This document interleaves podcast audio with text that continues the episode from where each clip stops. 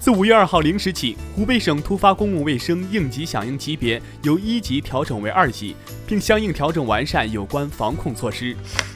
四月三十号，教育部召开高校复学会议，会议强调，目前十四省一百余万大学生已经返校，五一之后还有九省高校陆续开学。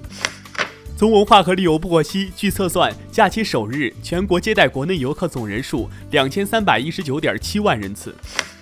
市场监管总局网站消息，四月二十九号，市场监管总局印发公告，发布个人健康信息码系列国家标准。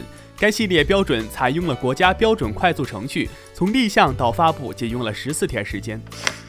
五月一号下午，李荣浩发文表示，又要开始坐轮椅了，第五次了。幸亏上次那个北欧简约轮椅没扔，哎，听着就心酸，都第五次了。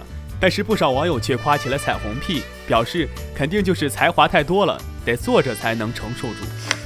鲍书明今天中午发了条微博，他写道：“你可能在某个时刻欺骗所有人，也有可能在所有时刻欺骗某些人，但不可能在所有时刻欺骗所有人。”网友评论这句话用在你身上最好不过了。五月一号，山西太原师范学院为部分开学同学举办了斗地主比赛。据悉，因疫情期间不能外出，学校为了增加欢乐，举行了斗地主等比赛。有网友表示，学校适当举行这种活动可以劳逸结合，但有网友觉得校内不该举办斗地主比赛，利益不高。美联社四月三十号消息，巴西总统博索纳罗当日表示，希望尽快恢复足球比赛，因为足球运动员身体素质好，即使得了新冠肺炎，死亡率也低。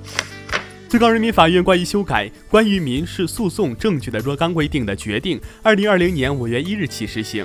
明确微信、微博聊天记录将可作为民事诉讼证据。五月一号，据《华尔街日报》报道，微信咖啡首席技术官何刚因个人原因辞职。我是高龙，下期见。